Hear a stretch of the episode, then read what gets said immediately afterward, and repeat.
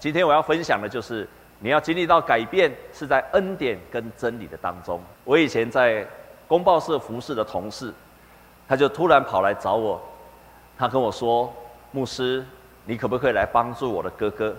他的哥哥专门吸安非他命，也在卖安非他命。他说他没有办法救他的哥哥，所以他希望牧师我去救他。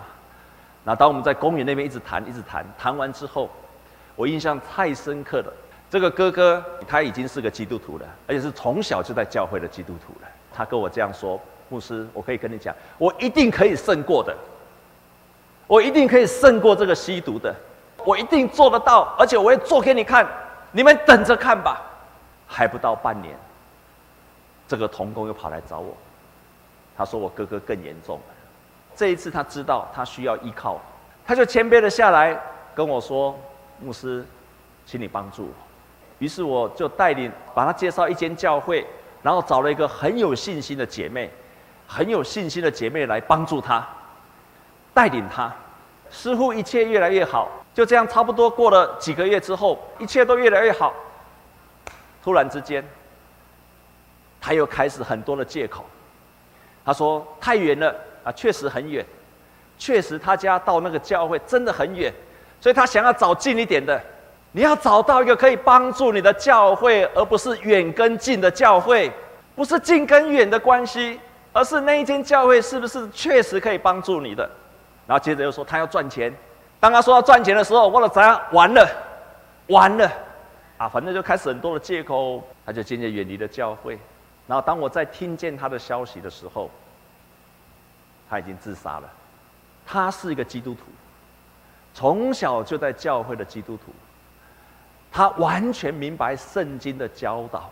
保罗写加拉太书，在提醒那些已经信了耶稣基督的人，跟他提醒说：“你们当初为什么会认识这个福音？因为相信，因为信心。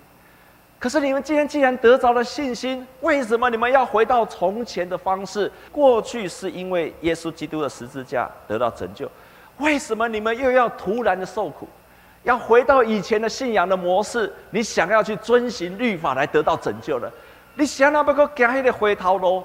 我想要再更努力，我在受苦的当中，我希望能够脱离这个苦海，所以我要更努力，我要更努力，又回到靠自己的方式。保罗提醒我们，他说：“你要靠着上帝的恩典，你要相信神会祝福你，然后你要胜过困难。”他就提到用亚伯拉罕做例子。他的人生曾经经历过三次的大考验，他都是靠着信心去胜过去的。第一次的大考验，上帝叫他说：“你出来，离开你的本地本乡。”这件事情在提醒亚伯拉罕说：“你虽然不知道前面道路如何，但是请你相信我，请你放弃你过去所依靠的，请你相信我，我一定会带你前面的蒙福的道路的。”第二次人生的考验，他到了七十五岁。还是没有孩子，在当时候是很大的耻辱。但是上帝跟他说：“你没有孩子，可是你相信我，你在一百岁的时候，经过二十五年，你会有一个孩子。”第三次的考验，他一百岁的时候，他有了孩子，他什么都有了。但是上帝突然跟他说：“你把你最宝贵的东西，你奉献给我，但是我保证你，你会因此而得到更大的祝福。”第一次的考验，他学习到了什么？勇气，我勇敢的相信神。第二次在等候的当中，他学习到了什么？忍耐，我忍耐到底，相信神一定会祝福的。第三件事情，他学习到了把最好的奉献出去，顺服到底。亚伯拉罕因为这样子，被称为信心之父。上帝给他的祝福超过以前。这个就是信心带来的恩典。耶稣为什么说我们是一个恩典的福音？因为靠着你不行，我靠我自己没有办法，但是你靠着神的恩典就可以了。其实你信了耶稣之后，你要胜过这一切，包括胜过罪恶，包括胜过你的困难，生命中的困难，包括你希望你的品格。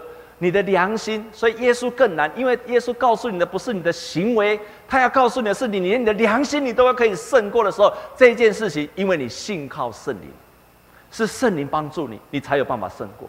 你不要多靠你自己，你没有办法靠自己。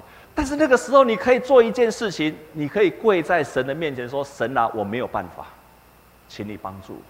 圣灵啊，请你帮助我。圣灵就帮助我们。这个叫做恩典的福音。有一个姐妹，她立志要减肥，她跪下来跟神祷告说：‘神啊，我没有办法。圣灵，请你帮助我。我需要你。’在那一刻，圣灵会帮助她。她的好朋友打电话给她，她就跟她分享。分享完了之后。那个饥饿的感觉就过去了，她就胜过了。所以圣灵的帮助是因为我们谦卑了下来祷告，然后说我不行，我没有办法，请你帮助我。圣灵就差遣人来帮助你，而不是一直说我要靠我自己。这就是为什么你需要与人连结，这就是为什么你需要在真理跟恩典当中去成长。这是非常奇妙的奥秘。我现在在带。父母小组，很多的太太都抱怨她的先生忙了一天之后回到家里持续的看手机。我们开始教那些先生要觉知，奇妙的事就发生了。回去之后开始做家庭祭坛，开始这样觉知之后，神就让他超忙的业务开始增加了。回到家累死了，根本没有时间玩手机，家里夫妻关系就比以前更好。这就是靠着神的恩典。你知道你要依靠圣灵，圣灵就帮助了你。我特别要勉励我们已经信主很长一段时间的。要恢复你的信仰，要成长，也需要依靠信心，不要再回到从前的模式了。我们父母小组的幸幸福餐会，我特别邀请一个弟兄来做见证。他从小就在我们中山教会，他也明白真理。十年前他结婚了，他自己不知道如何处理那个婚姻的关系。接下来就是法律的诉讼。他回到家里面去的时候，他说每天不是流眼泪，就是写诉状。有一天，他在路上看到一句话，这句话这样说：“有困难就是能力不够，有麻烦就是方法不对。”所以他在想，是不是我方法不对了？是不是我能力不够，才会让我的婚姻走到这个地步？所以他就寻找更有能力，他想要找更好的方法去挽救他的婚姻，却是更加的困难。他突然有一天。他的小孩子渐渐长大，他问自己一件事情：我要让我的人生一直卡在那里吗？难道我的人生不能够改变吗？他开始做了一个祷告：我要改变，我要改变。你注意听哦，我相信你跟他犯了同样的错误。我们常常在犯同样的错误。神啊，请你改变他，改变他，改变他，改变老板，改变前妻，改变先生，改变孩子，所有都要改变，就是你自己不用改变。我们常常的祷告就是要别人改变，但是那一次他做了一个不一样的改变，他的改变就是神啊，请帮助我，请改变我。当他开始做这个祷告的时候，于是神开路了，神安慰了他，神就大大的祝福他。好几次他在小组的聚会的当中，他就这样说：“我现在终于可以经历到什么叫做一个。”蒙福的人生，记住两件事情。第一件事情，你的祷告是不是需要改变的？是不是需要改变的？